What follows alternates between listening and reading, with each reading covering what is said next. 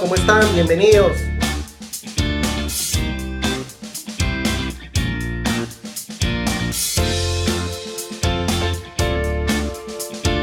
Tenemos un programa especial de Hablemos de Estrategia. Bienvenidos a todos. Muchas gracias por, por hacer de este espacio lo que es hasta este momento, un espacio para compartir con emprendedores, para hablar de negocios, para llevarnos algunas lecciones que nos hagan reflexionar y que nos ayuden a hacer frente a los retos que tenemos delante.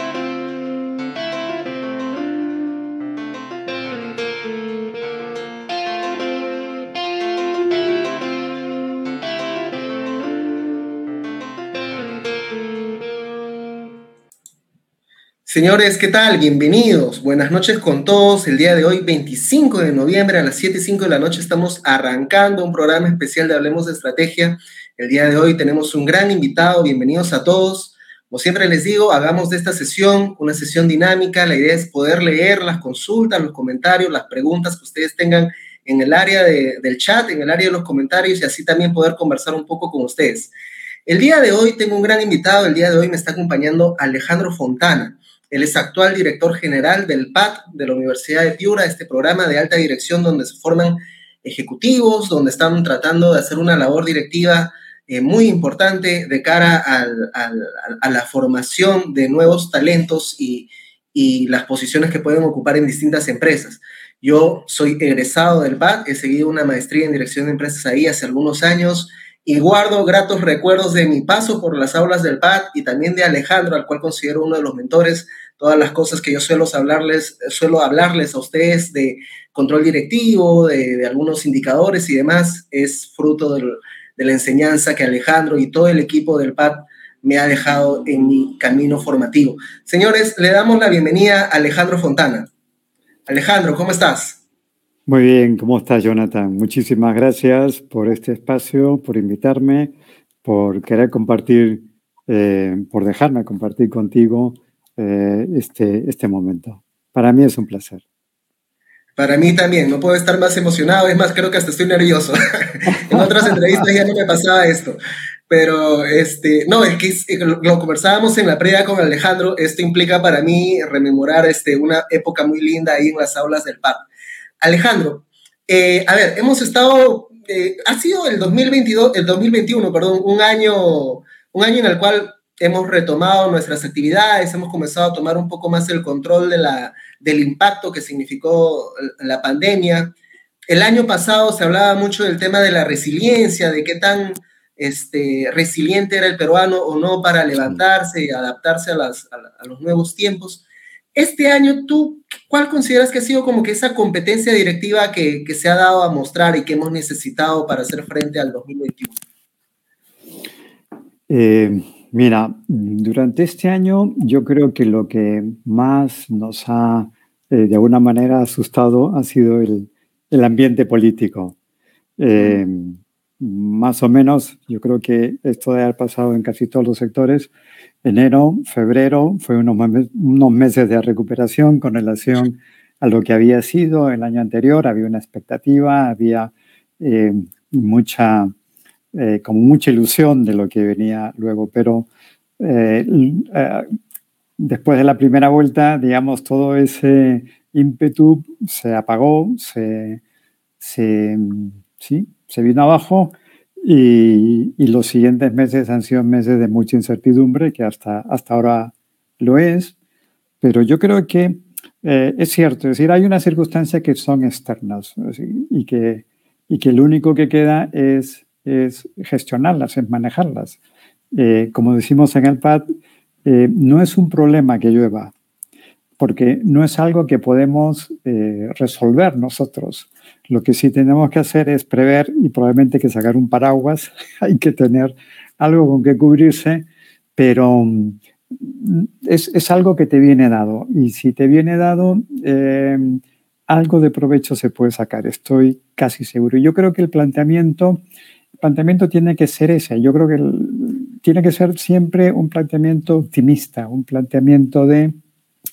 Es cierto, hay crisis, eh, el dólar está Em, en, una, en, una, en, un tipo de cambio que no te lo explicas porque las condiciones macroeconómicas del país son espectaculares, extraordinarias y sin embargo nuestro tipo de cambio está, eh, está devaluado.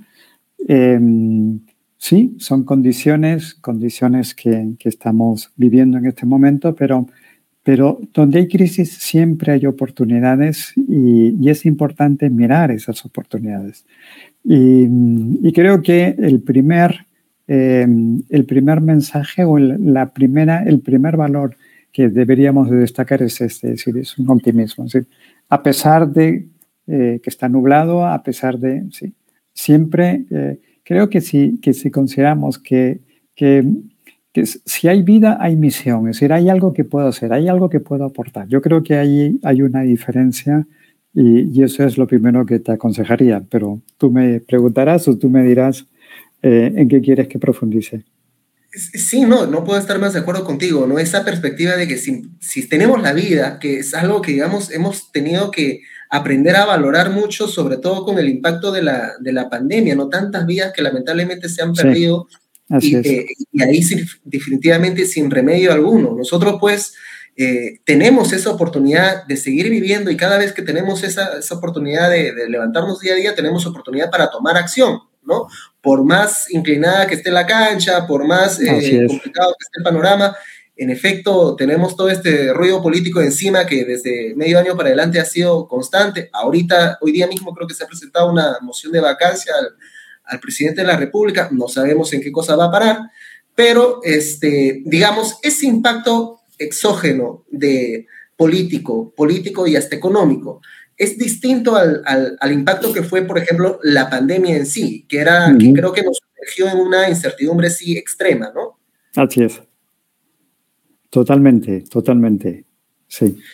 Entonces, el optimismo que me estabas mencionando de poder ser, digamos, un poco más optimistas al respecto, porque vamos a poder tomar acción, también tiene que ver mucho con qué tan competente sea el, el líder del equipo para sacar del equipo lo mejor de sí, ¿no? Y que esté a la altura de ese reto.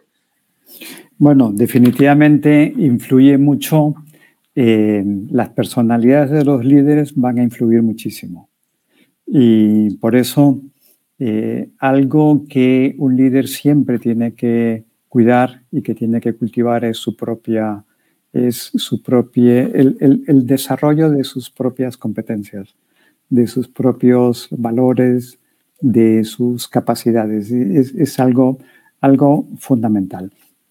Yo te diría, mira, eh, hay una frase que escuché hace un tiempo y que me, me, gustó muchísimo porque me parece que es, es muy real. Es decir, eh, a veces le damos mucho peso a eh, los elementos externos, a aquello que nos rodea, a las circunstancias que tenemos. Bueno, vemos que el día está soleado, entonces estamos alegres, o eh, vemos que la economía está floreciente, que la gente está consumiendo mucho y entonces Pero eh, creo que eh, lo que dice esta, esta expresión es mucho más profundo. Es decir, eh, las cosas cambian cuando algo ha cambiado dentro de uno.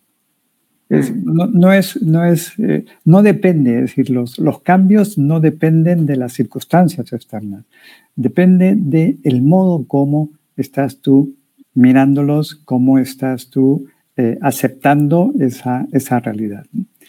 Por eso, eh, si, si, hace un momento te hablaba de optimismo, creo que inmediatamente eh, ese optimismo tiene que eh, soportarse en el realismo. Es decir, la realidad es la realidad. Es decir, esto es lo que tenemos. Es decir, tenemos un país con estas circunstancias, tenemos, pero aquí es donde hay una serie de oportunidades y aquí es donde tenemos tenemos una misión personal, donde cada uno tiene una misión personal. Es decir, ¿qué estás aportando? ¿Qué cosa es lo que tú estás haciendo para resolver el problema? Aunque sea un contexto pequeño, pero eh, digamos, esto es lo que, lo que te toca hacer. Y no quedarnos con una fantasía de, bueno, si viviésemos en un país como España, si estuviese en Estados Unidos, si eh, hubiese ganado las elecciones. No, es decir, la realidad es esta y, es conveniente que seamos realistas, que, que, no, eh, que no nos contentemos con eh, estar soñando despiertos, sino que más bien vayamos construyendo sobre lo que se puede construir. Eso es lo que me parece que... Sí, yo también, ¿no? O sea, el tema de ser realistas a veces se confunde con que, oye, eres el pesimista del, grupo. y no es, no es así, es simplemente tener claro cuáles son las cartas que tenemos delante, ¿no?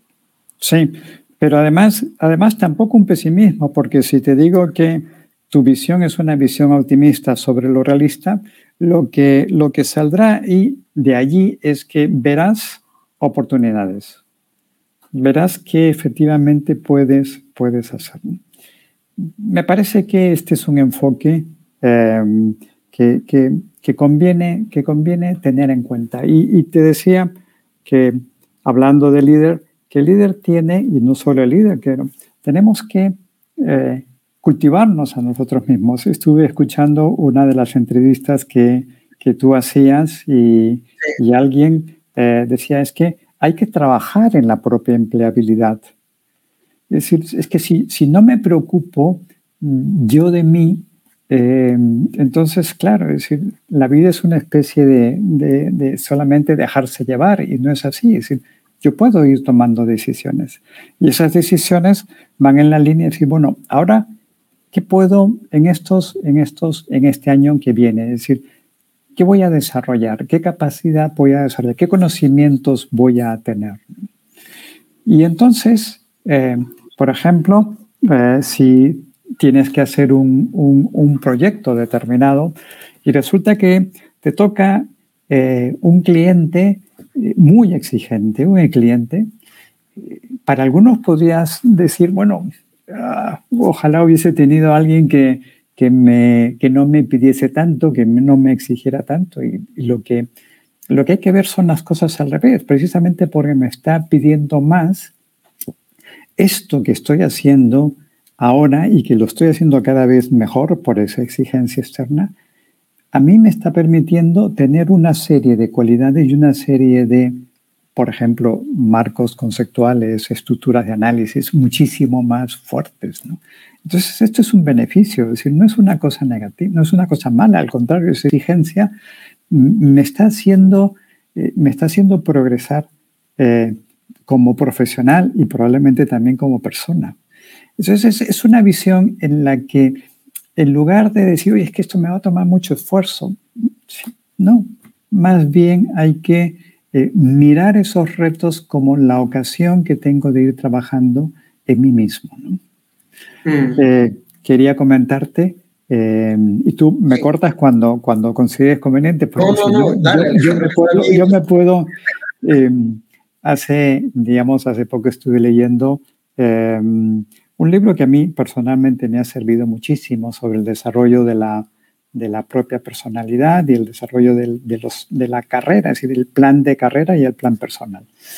Y en este libro se recoge un estudio muy sugerente de dos profesores de Harvard, Nash y Stevenson, que publicaron en el año 2005. Y es un estudio que se hizo, digamos, es un estudio longitudinal, es decir, durante mucho tiempo, durante, eh, sobre los graduados de Harvard que habían tenido éxito. Y el estudio se centraba precisamente en cuáles eran los, las, las características de estos señores. Y encontraron, estos dos profesores encontraron que entre ese grupo de graduados exitosos de Harvard, habían una serie de valores que eran comunes. Y uno de ellos, uno de estos valores, era el self-pacing, es decir, eran capaces de ir a su velocidad, o sea, capaces de, no, no sé, a veces nos ocurre, no sé si te pasará a ti, que em, hay muchas cosas que hacer y entonces estás nervioso intentando acabar una cosa cuanto antes, ¿no? Y después pasar a otra. Entonces hay una especie de nerviosismo. No, es una persona que va a su velocidad, que va tranquilo, sereno, que va avanzando que no se no se agita por la cantidad de trabajo que tiene por delante todavía, sino que va a su ritmo y además va a su ritmo y lo ves que va avanzando y va avanzando em, de manera muy consistente. Un avance que es, que es serio. Bueno, pues esto es, esto es uno de los temas que creo que deberíamos, esto es uno de los valores que me parece que deberíamos de intentar, intentar ir adquiriendo. ¿no? Es decir, la capacidad de ir a una velocidad propia. Mm, mm. Y sí, ¿no? Y, estar en este tema de no abrumarse por todas las, las Efectivamente. pendientes que tenemos, sino poder ir a, este ritmo que, que, que, necesitamos abordar. ¿Considerarías entonces que es, como mencionaba acá Cristian Martín de Agata, un gran saludo para ti, que es que el líder debe cultivar también el tema de su humildad, ¿no? A veces el éxito puede ah, Por supuesto. Y si no te consideras no tienes esa humildad, no, no vas a encontrar esa mejora, ese paso adicional que dar que te cambie internamente y permita eh, todos estos procesos también junto con el equipo, ¿no? De hecho que sí. Bueno, la humildad, te diría, eh, era una de, las, de los valores que efectivamente encontraban estos dos profesores como una de las características, era la humildad. Y, pero es que la humildad es una virtud, es decir, es un valor, es una virtud pero es una virtud que, fíjate, no la descubre la filosofía clásica. No, es una virtud que, estaba presente en Atenas o que era valorada, esa actitud era valorada por los filósofos clásicos griegos. Mm. La, humildad aparece en la historia humana recién con nuestro Señor Jesucristo. Recién con la aparición del cristianismo aparece el sentido de la humildad. Es decir, el, em, vengo para servir. Es, una, es una visión que cambia absolutamente todo el enfoque que alguien puede tener sobre el hombre. Em, ¿Quién es más importante? ¿no? ¿El que es servido o el que sirve? ¿no? Em, ¿quién, es más, ¿Quién es más hombre? ¿Quién es más humano? ¿no? Es decir, ¿quién, quién realiza en más plenitud?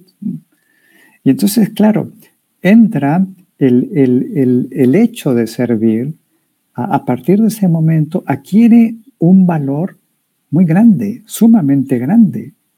porque viene a decirte que lo más humano es precisamente el servicio, que es otra manera de decir lo que tú has entendido o tú has escuchado en el PAD. El trascender, el hacer cosas saliendo de uno, es eso, es, es servir. Entonces, servir a otros, ser, ser útil para otros, aportar a otros. Y, esta es una capacidad que tiene, que tiene la persona humana, es decir, la persona humana tiene, es decir, si, si fuéramos seres necesitantes, seres con únicamente necesidades, eh, no podría existir la familia. Eh, eh, el hombre no es un ser necesitante, el hombre es un ser sobrante, porque él es capaz de producir más de lo que necesita para sí mismo. Y por eso es que en una familia el padre, por ejemplo, trabaja, el padre, la madre trabajan y lo que producen es para, para los hijos, o sea, para, para mantener a los hijos y no mantenerlos un día, sino mantenerlos durante muchas temporadas, con lo cual te das cuenta de que eh, la célula básica, si la célula básica se soporta precisamente en esta característica, es porque es una característica natural. Entonces el hombre es un ser aportante, es un ser que... Pero este es el cambio, es decir, este es el, este es el gran cambio. Y te comento algo más. Eh, hace una semana el IESE celebró la asamblea de alumni eh, y invitaron a todos los egresados de las escuelas de la red em, que, están vinculadas con el IESE eh, a que pudieran acudir. Y en esta asamblea, uno de los expositores fue el profesor Michael Sandel, probablemente el catedrático más prestigioso de todo el mundo. Eh, y él dio una conferencia eh, una exposición en torno a la última de sus publicaciones, que se llama La tiranía de la meritocracia. Y entonces lo que él cuestiona, lo que cuestiona en su publicación, eh, es eh, el modo como retribuye nuestra, nuestra sociedad. Y entonces la comparación que hacía era muy, muy sencilla, es decir, como estaba en Barcelona, decía eh, Lionel Messi. Mm. Lionel Messi es una persona que al año gana una cantidad muy grande, muy, muy, muy grande. Y decía, ¿es justo que se le pague esa cantidad a Lionel Messi? Em, ¿Hay que pagarle eso? ¿Está bien que nuestra sociedad le pague esa cantidad? Y decía, ¿han, pensado ustedes en aquel profesor de primaria, aquella enfermera que alguna vez los ha atendido y que ustedes precisamente lo recuerdan porque han tenido un impacto en su vida muy, muy fuerte. y ellos ganan una cantidad muy poquita y la, la, sociedad no los premia de la misma manera. Y preguntaba, ¿es justo? ¿Eso es justo? Y entonces, a través de estas, de estas situaciones, de estas interrogantes, él llegaba a concluir que mucho depende de, las, de los dones que uno tiene cuando ha nacido o de las circunstancias que uno tiene, dónde naciste, en qué lugar, qué oportunidades tuviste, qué familia. Qué... Es decir, muchos, mucho más es lo que uno ha recibido de lo que uno ha generado por sí mismo. Mucho más cuentan. Claro, en el caso de Lionel Messi es, es una habilidad para efectivamente poner la bola donde, donde quiere, ¿no? Es decir, que es sumamente difícil. Pero no solamente es una habilidad, sino también decía, ¿qué pasa si Lionel Messi eh, hubiese vivido en la época de los romanos? Con todas esas capacidades de poner la pelota. Pues probablemente en ese momento no era el momento adecuado para sus habilidades, porque nadie jugaba fútbol en ese momento, eso no se valoraba. ¿no? pero justo llega en un momento en el que sí se valora y este hombre tiene esas capacidades. Con lo cual, lo que cuestionaba Sandel es, mira, hay muchos elementos. No solamente depende de lo que ya tú traes, sino que además las circunstancias en las que estás ingresando a la, vida. Entonces, hay, hay, digamos, como muchas variables que no dependen de uno mismo.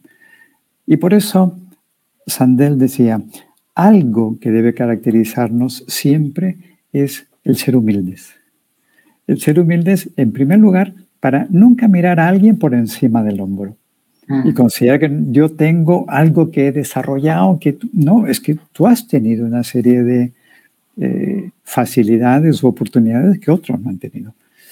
Y además, decía no solamente la humildad, sino además también la capacidad de preocuparse por aquellas personas que ah, no han tenido esas oportunidades o esas facilidades o esos dones. Entonces, ese, digamos, ah, me, pareció, me pareció muy, muy adecuada la, eh, el comentario y lo que, lo que este profesor eh, nos hacía ver con relación a eh, esta virtud en concreto, la virtud de la humildad. Totalmente, ¿no? Y porque si somos seres, como mencionabas antes, que producimos más de lo que nosotros necesitamos, pues tenemos como que la obligación de, dar eso extra al, al, resto y también de reconocer en esas cosas que no tenemos o que nosotros no producimos, complementarnos, ¿no? Porque así se genera eh, los equipos de trabajo, ¿no? Este, dentro de las organizaciones también. Son personas multidisciplinarias que se juntan para dar un servicio a determinado cliente. Entonces, eh, todas estas cosas como que se van engranando. Pero yo diría que no tenemos obligación. Es lo único mm. que, que, modificaría. Porque si tuviéramos obligación, eso significaría que ya no es un regalo que yo hago, sino que es más bien algo que estoy obligado a hacer. Es como, em, digamos, nuestro sistema circulatorio funciona al margen de nuestra voluntad. Y está circulando, el corazón está bombeando, y decimos, bueno, es necesario, ¿no? Y el día que no lo haga, bueno, ya estaremos, estaremos totalmente quietitos, ¿no? Pero no es una obligación. Yo creo que es precisamente algo de lo que tenemos que ser conscientes y quedamos porque queremos. No, no porque esté obligado, sino porque quiero hacerlo y entonces eso le da muchísimo más mérito. Muchísimo más. Te pongo, te pongo y, creo que en esto es donde también tenemos que ganar como, como sociedad. Em, eh, ¿Cuánto damos de propina? Es decir, ¿cuál es nuestra actitud cuando alguien nos atiende en un restaurante? Eh, la propina es una gratuidad. Yo no estoy obligado a dar una propina. No, es, es algo, estoy, estoy agradeciendo de alguna manera el servicio, la atención que me han dado y además, em, en principio debería ser proporcional. Si me, si me atienden muy, muy, bien, pues agradezco. Es una manera de agradecer em, ese, esa atención que han tenido. No es que el servicio sea una, una Em, una prestación netamente contractual. Tú me atiendes y yo te eh, bonifico con eh, el sueldo que tú estás recibiendo, es decir, con el pago que hago. Es, es, es, algo más porque, porque en, esa, en esa relación personal probablemente ha habido de la otra parte, y, tú qué me recomiendas que pide? Que pida, ¿no? Es decir, ¿cuál segundo? ¿Qué te parece más? ¿no? Y, luego la manera como te, lo, cómo te lo han traído, cómo lo han puesto. Em, si uno viaja un poquito y comienza a distinguir las diferencias de los detalles en la atención que uno tiene, por ejemplo, aquí en el país y que uno recibe en otros países. Eh, yo recuerdo estaba en, en, un país, en un restaurante muy, muy bonito en medio de una bahía. Eh, y, y, bueno, pues se acercó la persona que nos atendía a, rellenar los vasos de agua. Pero se ve que tenía en mente que tenía que rellenar los vasos de agua de nuestra mesa y la mesa de allá y la otra mesa. Y entonces, claro, comenzó cha, cha, uno tras otro. Y, y la mitad del agua caía fuera del, del, vaso, ¿no? O sea, pero él iba y de pronto se fue a la otra mesa. Y es muy distinto cuando tú vas a un restaurante y aquí te ponen una cantidad, te sirven una parte de la cerveza en el vaso y te la... Es, un detalle, ¿no? Es un detalle propio de nuestra, cultura, de nuestro modo de, de atender o de nuestra hospitalidad. Entonces, hay más, o sea, no es simplemente un, em, ah, una transacción económica, es una relación de personas y, fíjate que ahora mm, suelen tener aquí el nombre de tal manera que lo puedes llamar por su nombre, eh, señorita tal o em, José, tú que me sugieres. Entonces, claro, ahí tendríamos que preguntarnos, ¿no? Es decir, ¿Qué actitud tenemos con relación a la propina? ¿no? ¿Cuánto dejamos? ¿Nos va a ser pobres? No. Pero mm. es, es, una demostración de, oye, gracias y, comparto contigo. Otra de, las, de, las, de los valores que destacan estos profesores Nash y Stevenson es ese, es el compartir. Es decir, compartir las, las cosas que tienes. ¿no?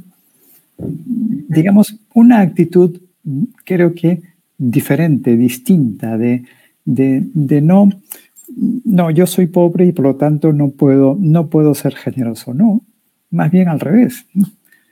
Mm. Es, es, probablemente para muchas personas, bueno, un, estudio, eh, eh, el, año pasado estuve revisando unas estadísticas del el INEI y solo el 2% del país tiene una maestría o un doctorado. Y entonces, bueno, en ese 2% estamos. Para muchas personas, digamos, estamos en una posición sumamente alta y por lo tanto yo creo que nuestra visión tiene que ser em, menos, menos relativista de cuánto me falta y más bien cuánto puedo em, ayudar y cuánto puedo hacer hacia, hacia los demás. Cuánto puedes compartir de todo eso. Efectivamente de todo ese camino que tú ya has recorrido y que te coloca pues estadísticamente en ese, en ese 2%.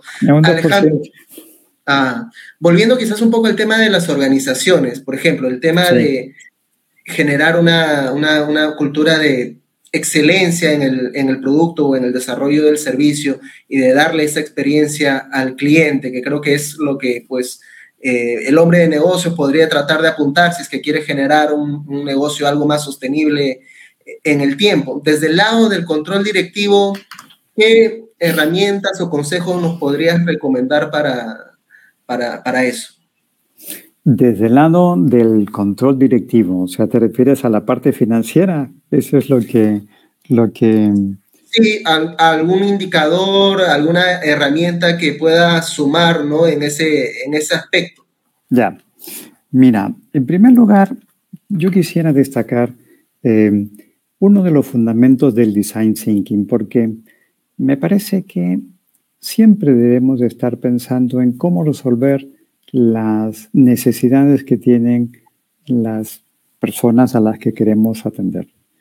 Y, y, por lo tanto, eh, a mí me llamó la atención cuando, eh, digamos, estuve revisando la metodología del design thinking el primer, el primer paso que la metodología exige o recomienda es la empatía. Mm. Por lo tanto, fíjate que una herramienta para poder acertar con las expectativas que tienen, que tienen los clientes es, el, es la capacidad para ponerse en su sitio. Y en ese sentido te, digamos, es, un desarrollo, un desarrollo bastante fuerte. Y, eh, anteayer estaba en una, en una sesión y habíamos invitado a un, a un gerente de administración y, finanzas de, un, eh, de una empresa de call center. Y claro, lo que, lo que planteaba es este tema de la importancia de la empatía y de, y de qué cosa puede hacer la organización para que las personas que tienen el contacto con el cliente sean empáticas. ¿Qué puede hacer la organización para desarrollar esa capacidad? La respuesta eh, no es otra cosa más que el ejemplo. O sea, ellos tienen que ver que tú eres empático, que tú te pones en la posición de ellos y que eres capaz de estar pendiente de ayudarles a resolver sus problemas. Los problemas que pueden tener tus colaboradores. De siempre estar pendiente de entregar eh, a tiempo, eh, de pagar a tiempo, de, de, no, no, no, retrasar. Y, y, el ejemplo que nos ponía de la importancia que tiene, que tiene la empatía, y nos decía, mira, es que alguna persona y nos contaba un caso concreto una persona eh, que, por ejemplo, está atendiendo, em, atendiendo una, una, llamada de un consumidor que tiene una necesidad porque eh, ha perdido el vuelo o puede perder el vuelo y es su vuelo de vacaciones. Y lo que nos decía es, eh, la persona que le está escuchando nunca salió del país nunca ha tenido un vuelo de vacaciones. Y sin embargo, eh, ¿cómo hace para meterse en el problema del otro y hacerlo suyo? ¿Cómo hace para valorar la premura que tiene el otro, la mm, urgencia, la inquietud que tiene el otro, que estoy perdiendo mis vacaciones. Yo nunca he tenido vacaciones, ¿no? Yo nunca he salido de viaje por vacaciones. Y sin embargo tengo que, tengo que hacerme a ese problema. Entonces fíjate la importancia de lo que significa la empatía, porque es, es aprender a vivir una, una experiencia que yo no le he tenido todavía y que tengo que, sin embargo, trabajar para que otra persona pueda, pueda vivirla. Entonces, esto te diría, en primer lugar, que es una herramienta, una herramienta fundamental. Desde el punto de vista financiero, ¿qué cosa, qué cosa te diría que es importante?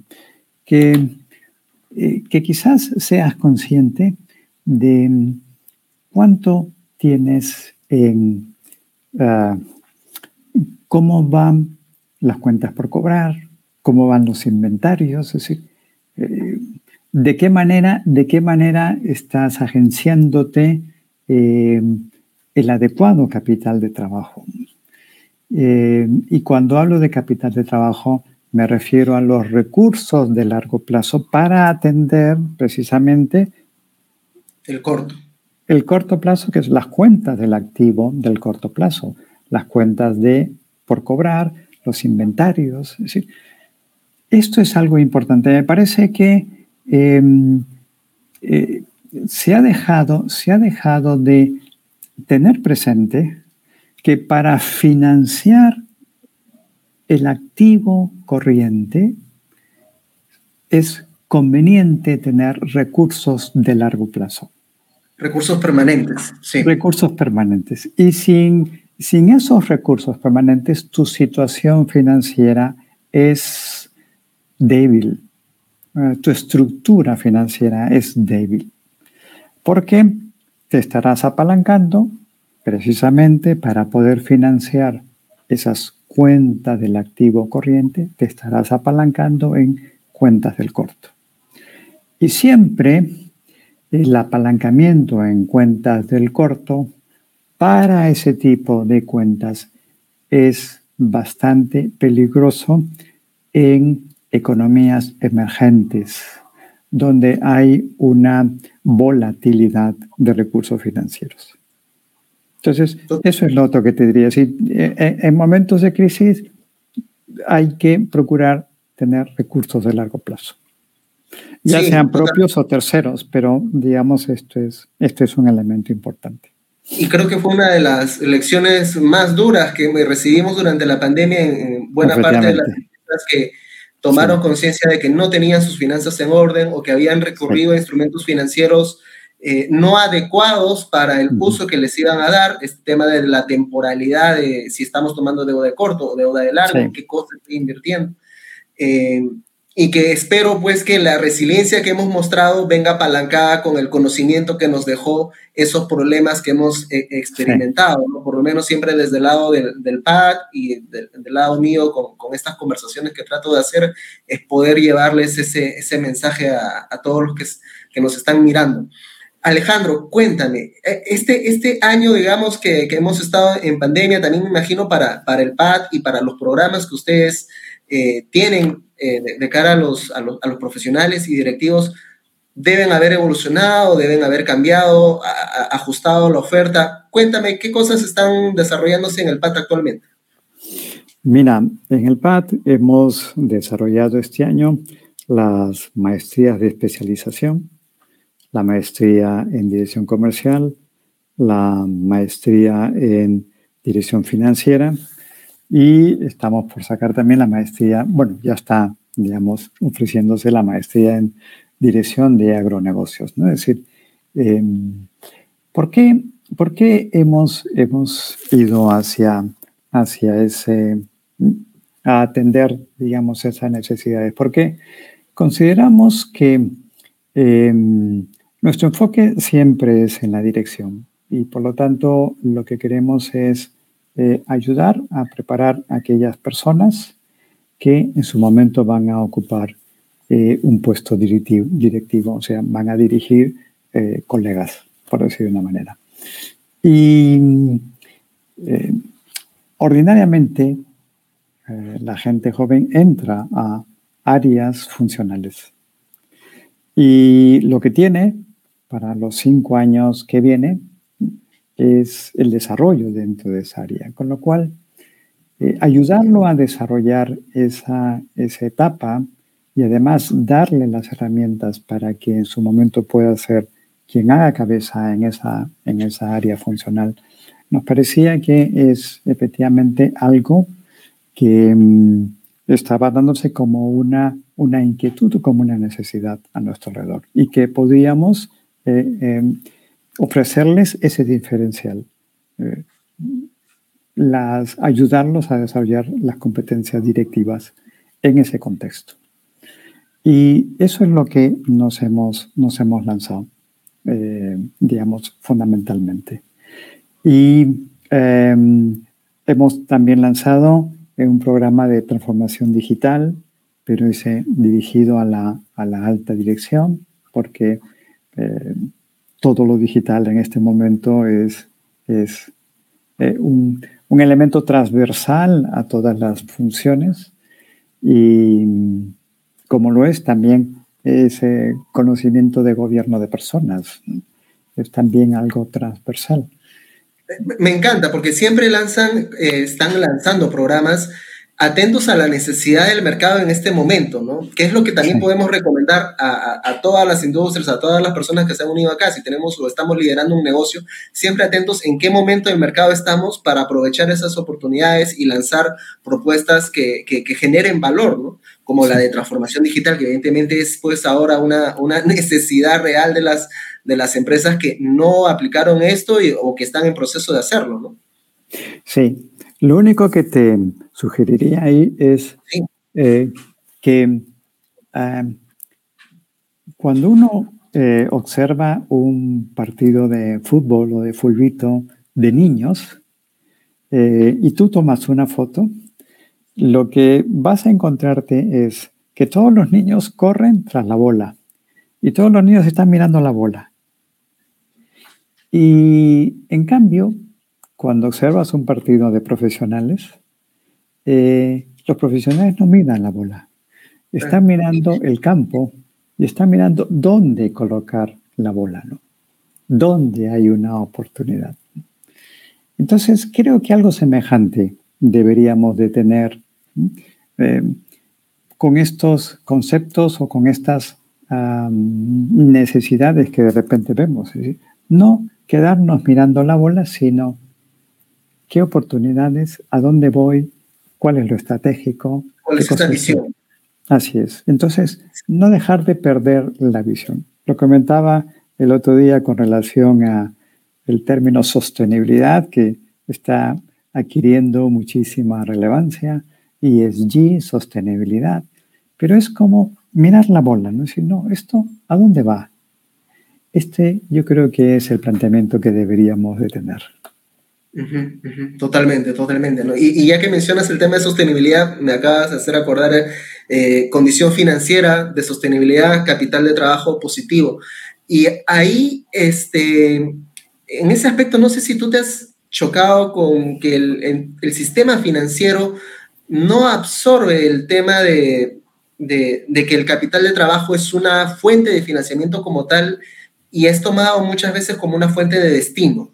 Como es este, compras este, tela para hacer tus productos este, de, vestido, de ropa, eso es capital de trabajo.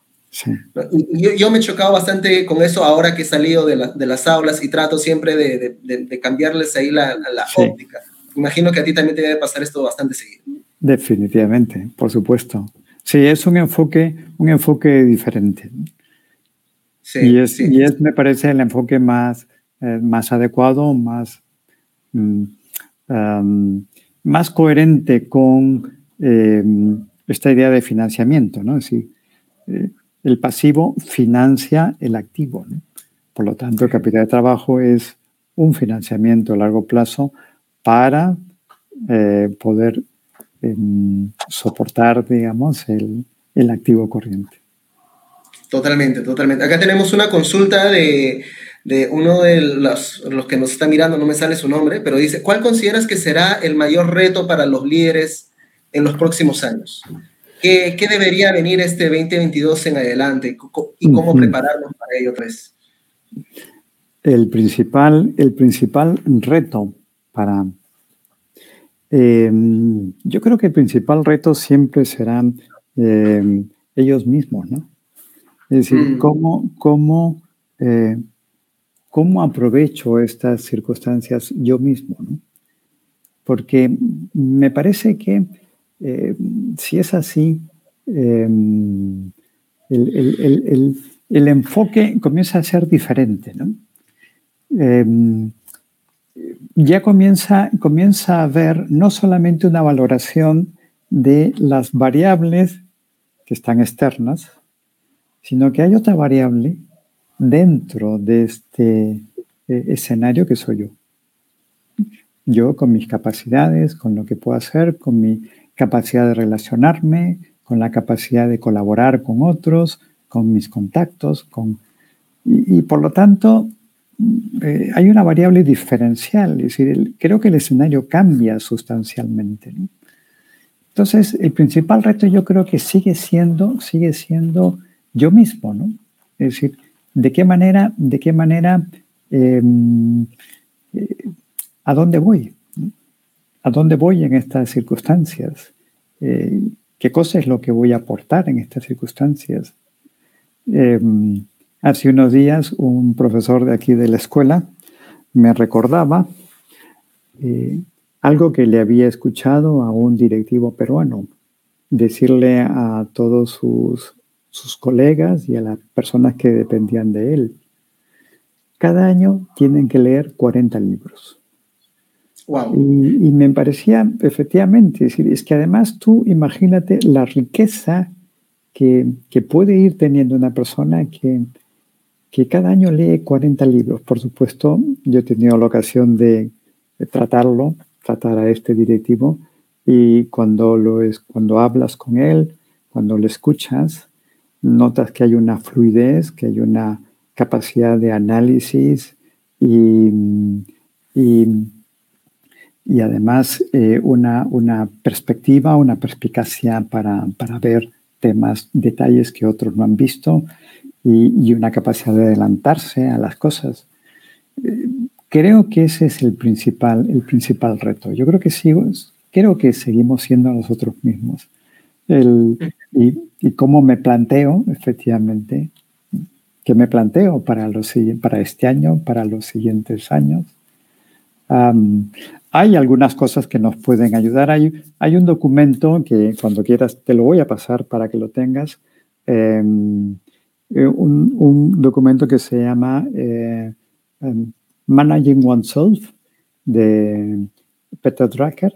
Es muy bueno y que en él, por ejemplo, muestra que nuestro modo de aprender es distinto y que cada uno tiene que identificar cuál es su modo de aprender. Y pone un ejemplo que me llamó mucho la atención cuando lo leí porque eh, resulta que es una persona es un directivo que cuando tiene que tomar una decisión, lo que hace es reúne a todo su equipo, a todo su equipo gerencial.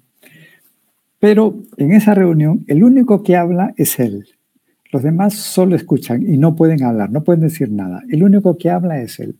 Y él puede estar hablando durante media hora hasta que por fin dice, ya, esto es lo que vamos a hacer. Y entonces, bueno, cada uno a su sitio, vamos a hacer esto. Y su modo de tomar decisiones es ese.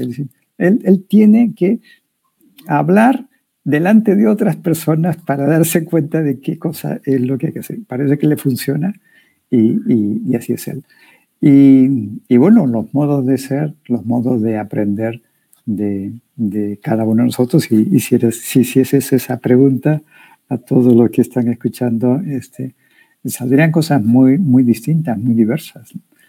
Eh, hay personas que aprenden escuchando, otras personas que lo que tienen que hacer es leer, otras personas que lo que tienen que hacer es escribir, efectivamente. Yo soy de los que tiene que escribir, me ayuda muchísimo cuando escribo. Eh, pero bueno, eso lo que quiero decirte es creo que cada uno tiene que ir descubriendo em, qué capacidades tiene, em, qué puede aportar eh, en las circunstancias en las que tiene que vivir. Y yo creo que el principal reto es uno, ¿no? Hay también una famosa, que probablemente lo has escuchado porque está en YouTube, es un discurso de un almirante de los Estados Unidos eh, que dice que lo primero que tienes que hacer al día es ganar la primera batalla. Dice, tienes que tender tu cama y dejar tu habitación ordenada, porque ya es una batalla que has ganado. Es, es muy interesante también, digamos, esa, esa perspectiva y todos los ejemplos que este... Eh, que pueden salir de ahí, ¿no? Ese nivel de fortaleza interna que tienes para, para sobreponerte a esa pues tentación facilista de quedarte en la cama y ya está, ¿no? O sea... Bueno, o, levantarte y simplemente dejar la cama como está. Pero, y, y, que en la noche llegues y esté efectivamente así. Entonces, me parece que sí, que el principal reto creo que sigue siendo cada uno. Nosotros. Tal cual, tal cual. Alejandro, no puedo estar más contento de haberte tenido acá en el programa. no, me ha dado muchísimo gusto, Jonathan. ¿Dónde podemos encontrar más información sobre el PAD? ¿Qué cosas, este, palabras finales tuyas, Alejandro? Cuéntanos. palabras finales mías. Mira, yo lo único que quisiera, eh, digamos que, eh, decir si tengo que decir algo del PAD. El PAD es una escuela de dirección que tiene una misión específica. Nosotros tenemos que ayudar a los empresarios y a los directivos eh, a que ellos hagan que sus empresas sean más humanas.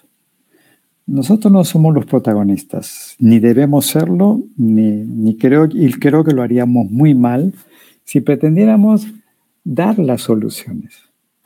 Nosotros tenemos que inspirar, tenemos que em, aconsejar, tenemos que sugerir, pero los que tienen que ver la solución los que tienen que generarla, los que tienen que crearla, son los directivos de las empresas.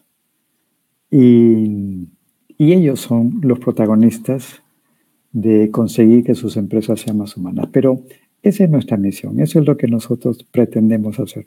Y si alguien tiene alguna experiencia positiva que considere que podemos documentarla, yo seré el primero en ponerme a su disposición porque nos interesa mucho mostrar las experiencias positivas de lo que se hace en el país. Porque lamentablemente los periódicos se han dedicado mucho a decir siempre las cosas negativas. Y yo creo que eh, eso les va en contra. Es decir, el otro día eh, vi que alguien decía, ya no quiero leer nada, ¿no? Con lo cual hay una pérdida de lectoría porque no me inspira creo que nuestro, eh, nuestros medios de comunicación deben de ir más bien hacia una visión más positiva. en medio de los problemas hay también muchas cosas espectaculares, mucha gente. Hay más gente buena que gente mala. De eso tenemos que estar convencidos. Si no, ni siquiera podríamos estar aquí hablando porque no tendríamos quien atendiese la estación eléctrica o quien estuviese, em, digamos, em, en, el sitio de, de Sedapal. Necesitamos, necesitamos que nos valemos de que hay más gente, más gente, realmente más gente buena que mala. Totalmente, Alejandro, no puedo estar más de acuerdo. Todo un gusto haber conversado contigo, estoy seguro que ya estaremos cualquier cosa en contacto, cualquier cosa cuenta conmigo también. Un gran abrazo ahí a la familia del PAD. Por supuesto que sí. Muchísimas gracias, Jonathan, por tu tiempo, por esta oportunidad y, y cuando quieras, a tu disposición.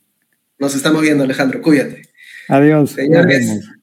Señores, ha sido Alejandro Fontana con nosotros. Como les mencionaba, él ha sido mentor mío, profesor de control directivo durante mi estadía ahí en el PAD.